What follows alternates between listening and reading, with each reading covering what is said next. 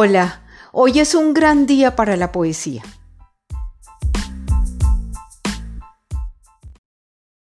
Este es un nuevo episodio de la serie Otras Voces.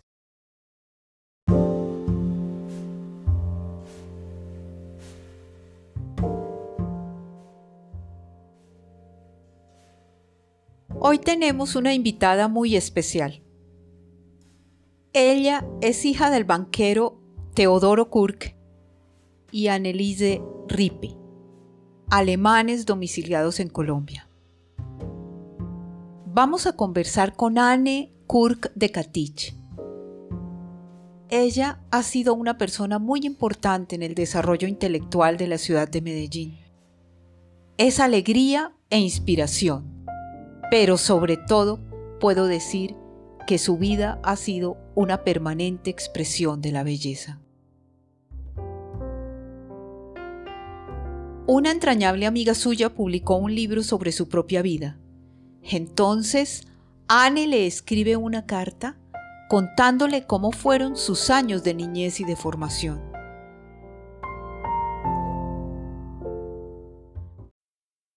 Hoy conoceremos esa carta y la escucharemos a ella contándonos algunos detalles más.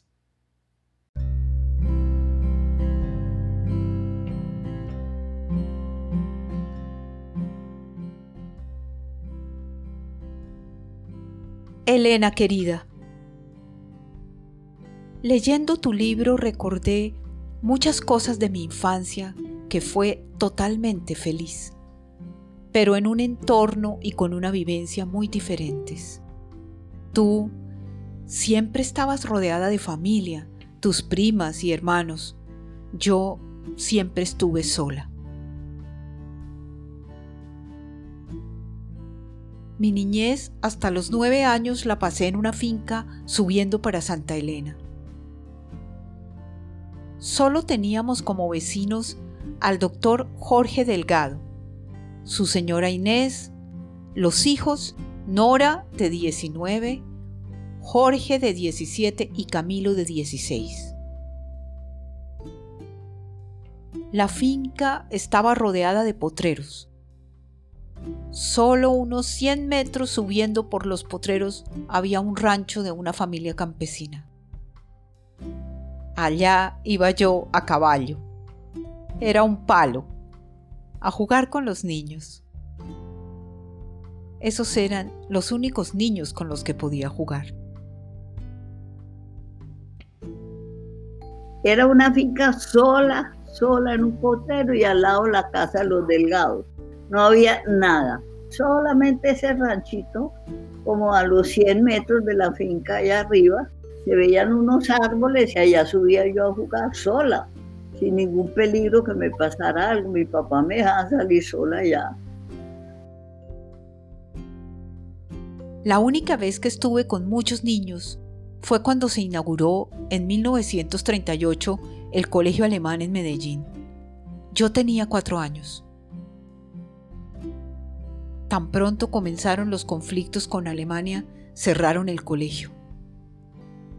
Tengo fotos del colegio con Hitler en el fondo. Mi profesora, la cual recuerdo con tanto cariño, nos enseñó muchas canciones infantiles en alemán. Estas nunca las olvidé, las cantaba muchas veces con mi mamá. En 1968 se inauguró nuevamente un colegio alemán en Medellín, con 22 niños. Esto gracias a la gran ayuda y entusiasmo de doña Dita de Chavarría. Ella me pidió que fuera la profe del kinder. Con los niños y con ellos mi hija Nadia de tres años, canté todas las canciones infantiles que no había olvidado. Para que los padres colombianos las entendieran, los niños cantaban en alemán, luego en español. Yo adaptaba una traducción con la melodía y otra vez en alemán.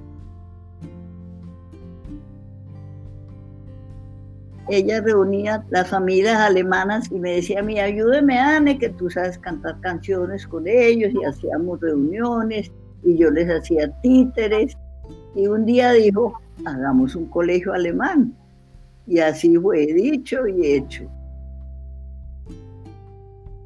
Esas canciones más tarde yo las copié y dejé a los niños que hicieran los dibujos y los puse con las canciones y esas las enseñé en el colegio alemán y le regalaba a los padres el librito con todas esas canciones.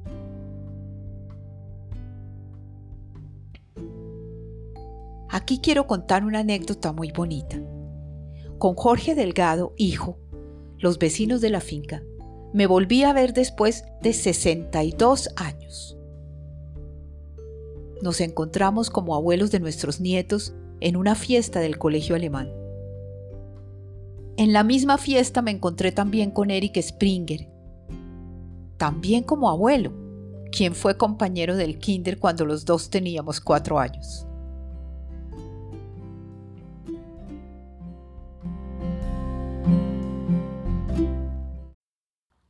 Otra etapa de mi vida. Como ya lo sabes, Elena, mi papá llegó en 1928 al Banco Alemán Antioqueño de Barranquilla. Luego fue trasladado al Banco Alemán Antioqueño de Medellín. En 1943, Colombia declaró la guerra a los alemanes.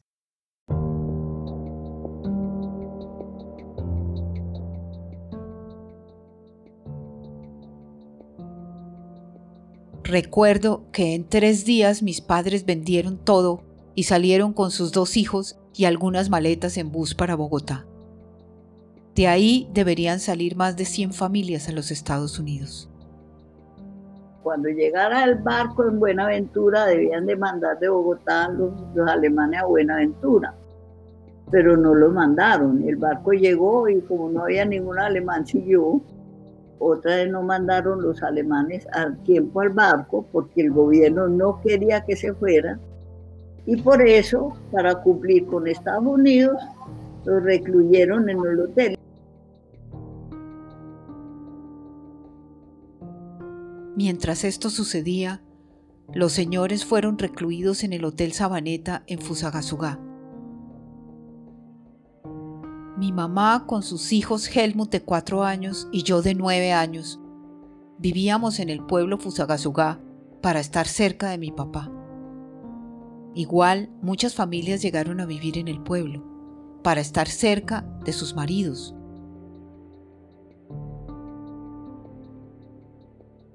De Fusagasugá nos mandaron a Bogotá, allá esperen siete u ocho días Mientras tanto mi mamá consiguió ropa de lana porque íbamos para Nueva York y había invierno. Y ya después de allá nos volvieron a bajar a Fusagasugá.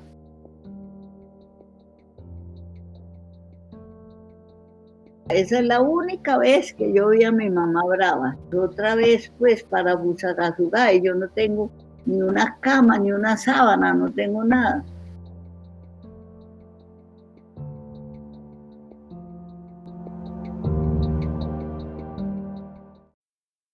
Para nosotros los niños fue una época feliz, sin colegio. La estadía de los alemanes en Fusagasugá duró hasta finalizar la guerra. Nunca fueron enviados a los Estados Unidos.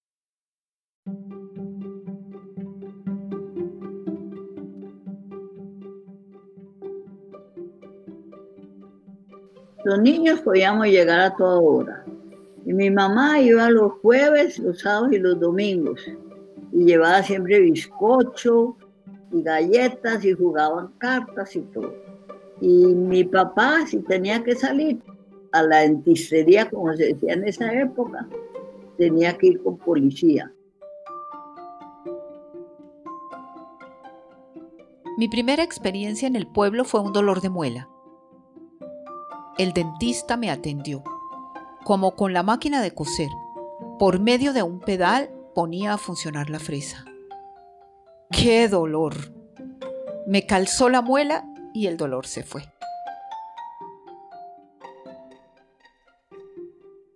El hotel tenía mucho espacio verde, cafetales, piscina muy grande.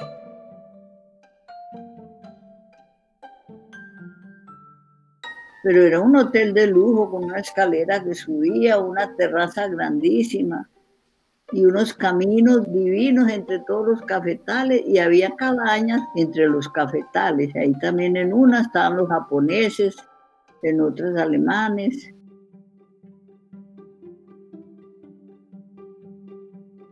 Un alemán tenía una huerta con pepinos. Una vez, mis amiguitos y yo nos robamos los pepinos. Luego fuimos al comedor del hotel y sacamos, sin que nadie nos viera, un plato cuchillo y sal. Nos fuimos al cafetal y debajo de un cafeto hicimos una rica ensalada. Era tanta que el resto se lo dimos a un caballo que se la comió muy feliz. Pero al otro día, ¿qué pasó? Unos papás muy enojados dialogaron con nosotros y teníamos que disculparnos con el Señor, que se quedó sin pepinos. Yo quedé con muy mala conciencia. Mis padres me hicieron reconocer el mal que hicimos. El pobre señor sembró las semillas, cuidó las plantas y cuando quiso comerse un pepino no encontró nada. Otro recuerdo en el pueblo. Algún día fue asfaltada la calle principal. Después de unos días, debido a mucho sol y calor, la calle se llenó de bombitas. Mi papá nos había hecho a varios niños zancos. Así, caminando con los zancos, aplastamos bombita por bombita. Dejamos la calle con el asfalto otra vez liso y gozamos mucho con ese programa. En los cafetales del hotel jugábamos Tarzán nos colgábamos de los bejucos para pasar al otro lado de la quebrada. Todas las películas mexicanas con María Félix. 20 centavos la entrada. Las veíamos y nos parecían maravillosas. Alguna vez, ya más grande, fui a ver una película mexicana. Ya no me gustó para nada.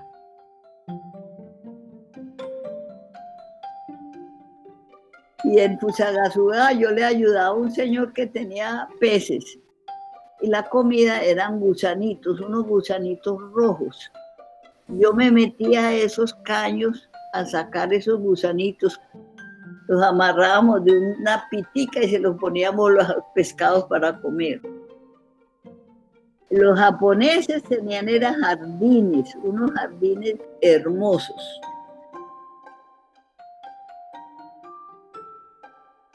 Impresionante era ver las campesinas con sus hijos. Los sábados iban al pueblo, se sentaban en el suelo y bebían chicha. Se dormían ebrias con los niños para regresar por la tarde con el marido, que también muy ebrio llevaba el mercado en un costal. La chicha llegaba en un carrito tanque y de ahí la compraban las tiendas y las cantinas. Eso muy pronto se prohibió en el gobierno de Alfonso López Pumarejo.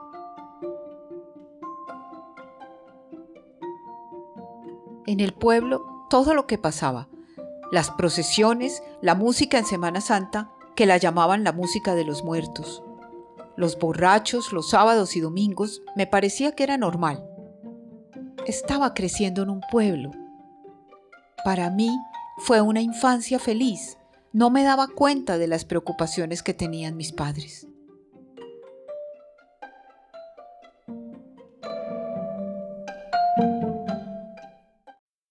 Cuando terminó la guerra, en 1945, regresamos a Medellín.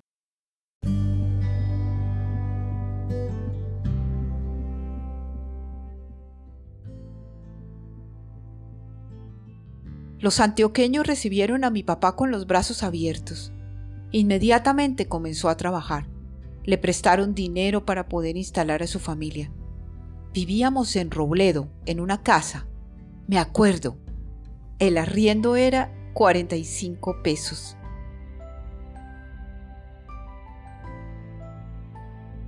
Cuando llegas a entrar a Robledo, a la escuela de minas, a la mano izquierda había un morro, ese se terminó, se lo llevaron todo como tierra, no quedó nada. Y ahí quedaba la casita de nosotros también, una casa muy pequeña.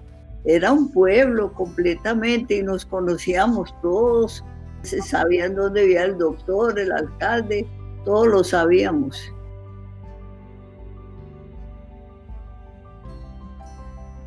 En Robledo, inmediatamente encontré amigas y seguí feliz con mis pensamientos pueblerinos. No me perdía una procesión en Semana Santa estrenando. Con mis amigas y amigos subíamos al morro de Robledo para hacer una fogata y cocinar un chocolate. Una vez se regó el agua. ¡Qué problema! ¿Quién bajaba a traer más agua?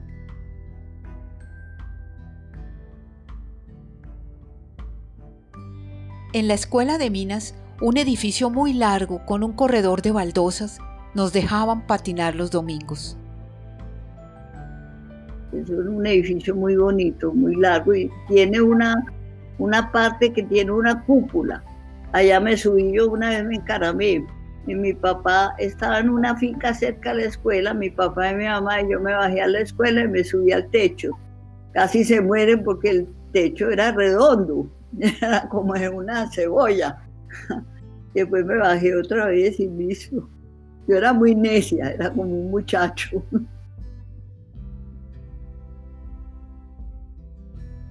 En Robledo hay un puente colgante peatonal sobre la quebrada de la Iguaná. Nos escondíamos y tan pronto subía alguien al puente, salíamos a moverlo para darle miedo a la persona que pasaba en ese momento. Mis mejores amigas del pueblo eran de la familia vecina. Solo se bañaban los sábados. Tenían que estar sentadas, quietas, para desacalorarse y poderse bañar.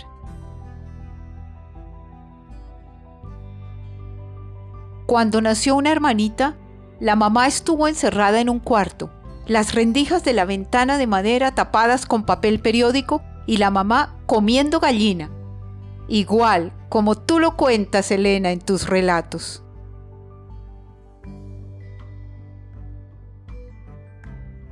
Para ir al colegio tenía que viajar en camión escalera o en bus de Robledo hasta Medellín y en el Parque Berrío tomar el tranvía para Buenos Aires. Yo bajaba a las seis de la mañana, antecitos de las seis, de la casa donde vivía, había que bajar un barranco a la calle. Ahí cogía el bus de Robledo y llegabas al Parque de Río y ahí cogía el tranvía para el colegio que quedaba cerca del Teatro Pablo Tobón Uribe. Córdoba, entre la playa y Colombia quedaba el colegio.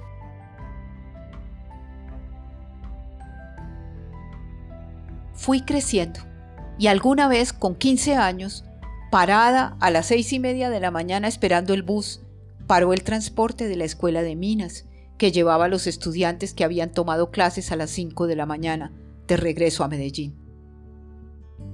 Me recogieron y el primer día me dejaron en el Parque Berrío. Más tarde me llevaban todos los días hasta el colegio, el gimnasio Caicedo de señoritas. Aquí ya comenzó algo no correcto. Ni el chofer, ni los estudiantes, ni yo pensamos que eso no estaba bien por cuenta de la escuela, llevaban a la chica al colegio. Yo, claro, feliz y orgullosa ante mis compañeras.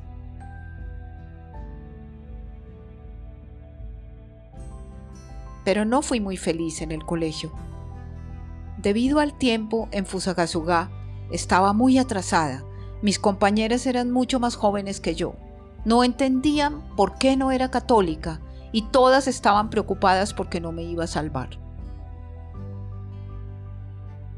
Cuando yo entré, digamos, al colegio de señoritas, entré yo como que a cuarto de primaria o tercero de primaria, yo no sabía que era ciencias sociales y todas eran tres años menores que yo, mis compañeras.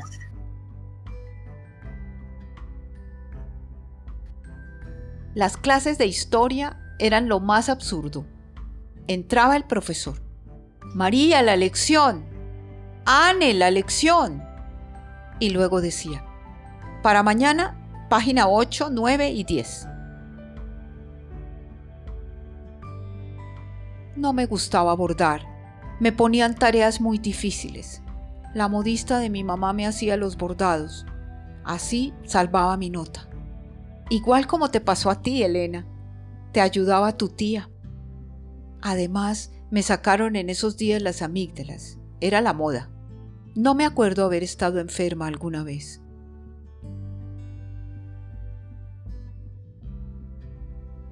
Mis padres nunca me daban dinero. Siempre me hacía mi mamá unos sándwiches deliciosos. Así abrí mi negocio. Tenía los sándwiches vendidos dos semanas adelantadas.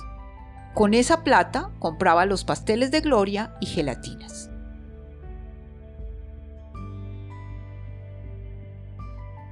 Lo más triste en ese colegio era que todas mis compañeras solo pensaban en casarse. Muy pronto con 16 años se casó una de mis compañeras. Por esta razón me enviaron mis padres a Bogotá al colegio andino. Viví una época feliz, libre, sin preocupaciones. Comencé a ir mucho a conciertos, teatro, jugaba voleibol, montaba en bicicleta, bailaba y leía mucho, gracias a la influencia de mi gran amiga Heidi.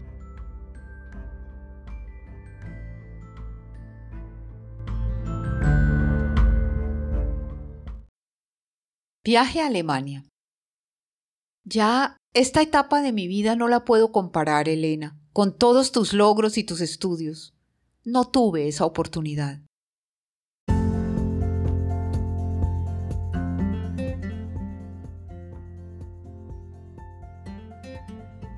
Cuando Heidi, mi amiga, terminó bachillerato, yo dije, yo no sigo en el colegio alemán. Yo no quiero hacer bachillerato, yo me voy para Alemania.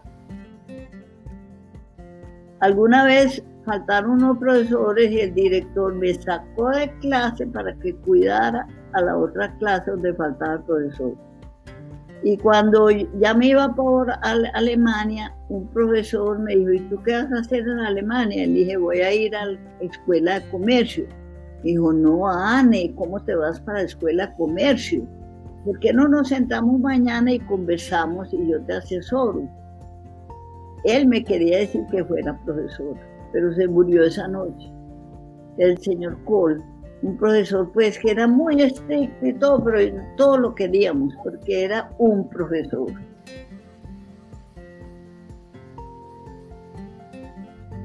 Nos fuimos cinco en un barco bananero que era muy barato el viaje. Tenían unas, unas cabinitas chiquitas para los pasajeros y no podían viajar sino 12 pasajeros. No, eso pasábamos muy rico, pintábamos el barco, ayudábamos pues todo y por la noche comíamos con el capitán y con todos ellos en una mesa, una comida muy elegante y tomábamos champaña, pasábamos delicioso, pero todo en un ambiente muy, muy sano. En Alemania, sin haber hecho el bachillerato, estuve en una escuela de comercio. Fue algo horrible, no me gustó ni el ambiente ni mis compañeros. Lo positivo fue que aprendí bien el alemán, gracias a la señora Elsa. Yo tenía una pieza alquilada en su casa. Nos hicimos muy, muy amigas y ella me obligó a escribir todos los días lo que había pasado. Lo corregía y luego lo tenía que pasar a mi diario.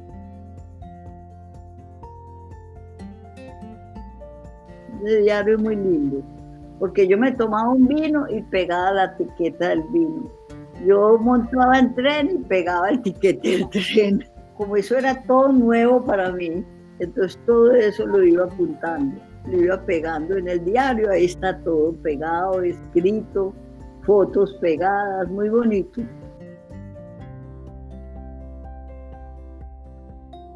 Otra parte muy positiva, mi madrina Lene abonó para los lunes concierto o algo con música, los jueves crítica de arte, los viernes teatro. Es decir, me culturizó.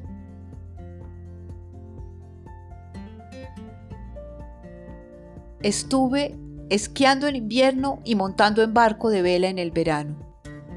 conocí muchas partes de Alemania y con algunos amigos y amigas recorrimos Italia hasta el sur.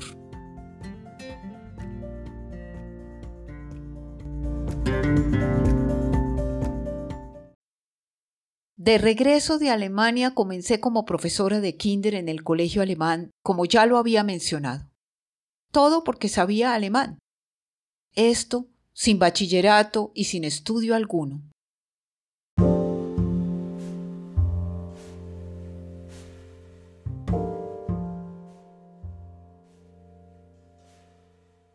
Ya casada y con hijos, me preparé para ser profesora. Estudié parte en el Centro Pedagógico del Colegio Alemán en Bogotá y parte en Medellín. La Secretaría de Educación me ayudó mucho me dio oportunidad de visitar otros colegios, me proporcionó mucho material de trabajo, estudié y saqué el diploma de profesora. Pero sin el bachillerato, este diploma no tenía validez. Otra vez, Ane, a estudiar. Con los alumnos del colegio alemán presenté el bachillerato. Mi hijo, que ya estaba estudiando en EAFIT, me llevó al INEM para presentar el ICFES con el lápiz número 2. Lo gané. Así aseguré mi pensión, que recibo hoy día.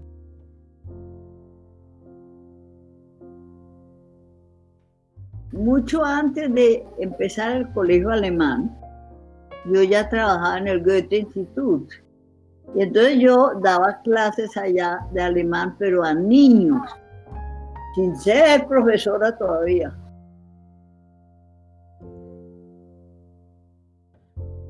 Trabajé más de 30 años en el colegio y en cursos nocturnos en el Instituto Goethe. Cuando este se acabó, después de la reunificación de Alemania, inauguramos entre varios el Instituto Alexander von Humboldt, para clases de alemán para adultos. El Instituto Goethe quedó solamente en las capitales. En las ciudades lo cerraron debido a que en todos los países, en Europa y Asia, después de la apertura, abrieron institutos Goethe. Todos querían aprender alemán. Compramos de segunda muebles, compramos tableros, y así empezó el instituto con los mismos profesores y los mismos alumnos que se habían quedado sin clases de un día para otro. Seguimos.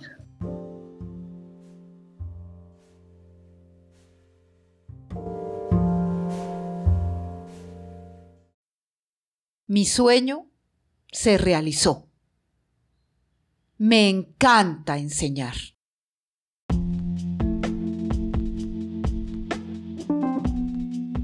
Bueno, queridos amigos, estas han sido las inquietudes poéticas de hoy. Los espero el próximo jueves para otro encuentro a través de la poesía. Vivan entre tanto, aún es posible y queda tiempo.